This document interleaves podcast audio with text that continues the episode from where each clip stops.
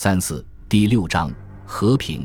一七九七年春，拿破仑常驻米兰城外的蒙贝洛宫，并召米奥德梅利托来此议事。梅利托注意到了拿破仑在蒙贝洛的日常大排场，他先让母亲约瑟夫、路易、波利娜与舅舅费施住进来，又陆续安排其他家人入住。不仅如此，他还开始采用准宫廷礼仪，他的桌旁不再是副官。而是意大利贵族，波旁家族曾在凡尔赛公开宴乐，拿破仑也当众设宴。他还暴露了非常不符合共和作风的爱好，喜好谄媚者。他说自己为这些事花费了三十万法郎，但布列纳声称开销超过三百万，这相当于整个意大利军团一个月的饷银。不管是三十万还是三百万，此事都说明，除了麾下将军们。拿破仑自己也劫掠意大利。米奥回忆录在很大程度上由其女婿弗莱施曼将军执笔。此书称，1797年6月1日，拿破仑携米奥去蒙贝洛宫花园散步，对他说：“你认为我在意大利打胜仗只是为了填满律师督政的口袋，只是想讨好卡诺和巴拉斯？什么念头？我要削弱共和派，但那只是为我自己，亲爱的米奥。”就我而言，我已尝过权力滋味，不会就此撒手。据米奥记载，拿破仑接着评价法国人：“给他们小玩意儿就够了，只要你能巧妙掩藏目的地，他们会高兴地听你使唤。”很多历史学家仅看到这段话的表面，但这番可疑的言论全是谎言。当时，拿破仑若有削弱法国共和主义的野心，那他堪称叛徒。但他也无从知小米奥德梅利托有多忠诚，像他那样的圆滑政客会随随便便对米奥这种公职人员脱口说出自己有多大抱负吗？而且数十年后，米奥还能记得这么清楚。拿破仑的很多家人都住在蒙贝洛宫，待在他的眼皮底下。从此以后，他不断干涉兄弟姐妹的感情生活。一七九七年五月五日。二十岁的艾丽萨嫁给科西嘉贵族费利切·巴乔基上尉，事后，巴乔基迅速晋升军职，最后成了元老院议员和卢卡亲王。他也明智地忽视了艾丽萨的多次出轨。类似的，拿破仑鼓励并促成波丽娜的婚事。次月，即六月十四日，十七岁的波丽娜嫁给了二十五岁的夏尔勒克莱尔将军。土伦会战中。拿破仑曾和勒克莱尔并肩作战，后者也参加过卡斯蒂廖内之战与里沃利会战。波利娜当时另有所爱，而母亲莱蒂西亚认为那个男人不适合她。拿破仑知道妹妹心有所属，但他仍支持这桩婚事。他还鼓励骑兵缪拉追求另一个妹妹卡罗琳。一八零零年一月，他们成了婚。巴黎都政府岌岌可危。一七九七年。鞋价比一七九零年时贵四十倍，纸币纸券交易价值只有其面值的百分之一。由于通胀水平失控，政局陷入动荡状态。五月二十六日，保王党赢得选举，君主立宪党人巴泰勒米侯爵就任督政，这显然说明原政府不得人心。现任五都政委巴拉斯、卡诺。让弗朗索瓦勒贝尔与路易德拉雷维利埃莱波这两位律师以及巴泰勒米前四人是弑君者。不过卡诺现在紧随更推崇自由主义的不保王稳健派。拿破仑曾在普越暴动中力挽狂澜，拯救共和国。他可不想最后只见到保王党取代共和派，遂派拉瓦莱特去巴黎捕捉政治动向。拉瓦莱特察觉有人暗谋迎回波旁。前布列讷军事教员、荷兰征服者夏尔皮舍格吕也是同党。他还发现极左派亦有密谋，其中一桩后来曝光。五月下旬，记者、煽动者弗朗索瓦诺埃尔巴伯夫因此被斩首。巴白夫的思想本质上是共产主义。拿破仑特别在意立法院对其行动的反对意见。稳健派代表、前吉伦特党人约瑟夫·迪莫拉尔发表讲话。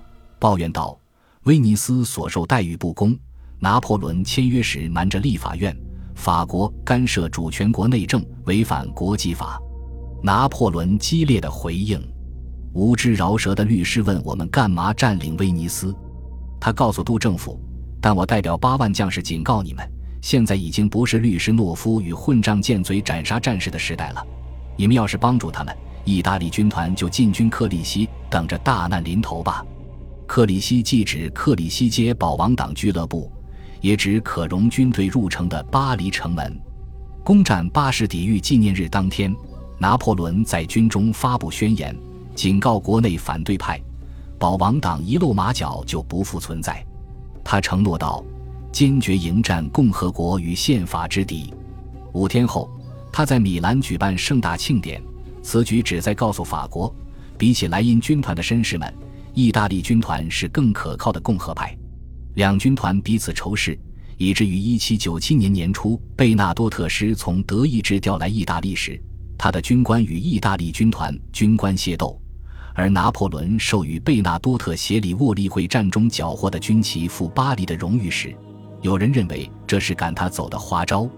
贝纳多特野心勃勃，自作主张，拿破仑与他的关系向来复杂。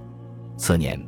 贝纳多特迎娶拿破仑的前未婚妻德西雷克拉里，两人之间又平添甚多纠结。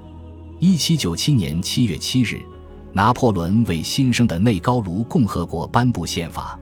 内高卢共和国以米兰为首都，包括科莫、贝加莫、克雷莫纳、洛迪、帕维亚、瓦雷泽、莱科与雷焦。意大利人踊跃参加共和国军队。可见，比起其斯帕达纳共和国，内高卢共和国推动意大利在民族统一与觉醒道路上迈出了更大一步。统一的意大利亲法政权狭域扩大，一直延伸到伦巴第平原之外。拿破仑明白，有这样的意大利相助，他既能防备奥地利复仇，也可在必要时进攻施泰尔马克、克恩滕和维也纳。他指导四个委员会以法国宪法为蓝本起草内高卢共和国宪法。然而，因为齐斯帕达纳共和国首次选举时有大量教士当选，这回拿破仑亲自任命了五名督政与全体立法委员，并指定塞尔贝洛尼公爵出任首届政府主席。七月中旬，巴黎形势危急，当局想威慑反对党，遂任命共和派将领奥什为战争部长。但奥什未到而立之年，宪法又规定官员年龄不得小于三十岁，立法院议员便指控奥什违宪，结果他上任五天就被迫下野。二十七岁的拿破仑注意到了此事，七月十五日，迪莫拉尔竟然向立法院提交批判他的议案，他便夸张地告诉督政府：“我看克里希俱乐部想踩着我的尸体毁灭共和国。”一七九五年八月的共和三年宪法分割了权力，意味着督政府不能解散立法院，立法院也不能强行干涉督政府，二者之上再无裁决机构。巴黎政坛陷入僵局。七月十七日，夏尔·莫里斯·德塔列朗首任外交部长，日后他会四任辞职。塔列朗精明懒散，狡诈多智，饱经世故，腿脚不便，沉溺酒色。其先祖是公元九世纪的昂古莱姆与佩里戈尔才艺伯爵。塔列朗原是欧坦主教，一七九一年被逐出教会。塔列朗曾协助促成《人权宣言》和《宗教人员民事组织法》。一七九二至一七九六年，他被迫去英格兰和美国流放。在指导原则上，他说自己喜欢英国宪法。但他绝不会为贯彻任何原则而损害自己的事业和利益。多年来，拿破仑似乎心怀对塔列朗的无限仰慕之情，他经常给此人寄去亲密信件，称其为欧洲言谈之王。然而，拿破仑暮年时已彻底看清塔列朗，他很少提建议，却让别人说：“我再没见过像他那样毫不关心政务的人。”时机一到。塔列朗就背叛所有人，拿破仑也不例外。他用非常私人的方式处理此事。拿破仑日后说：“没有降下天罚的上帝。”塔列朗大概是在自家床上寿终正寝的，这证明此言不假。不过，此时两人尚未结怨。一七九七年七月，外交部长塔列朗上任后的第一件事就是给拿破仑写信。他油嘴滑舌，想与对方结好。塔列朗写道：“光波拿巴的名字就能抚平我的所有困扰。”拿破仑的回信同样热情洋溢，读来令人尴尬。也许亚历山大的圣果不过是鼓舞雅典人，他回复道：“其他领袖才是社会砥柱，比如你。我深入钻研大革命，岂会不知他欠你多少？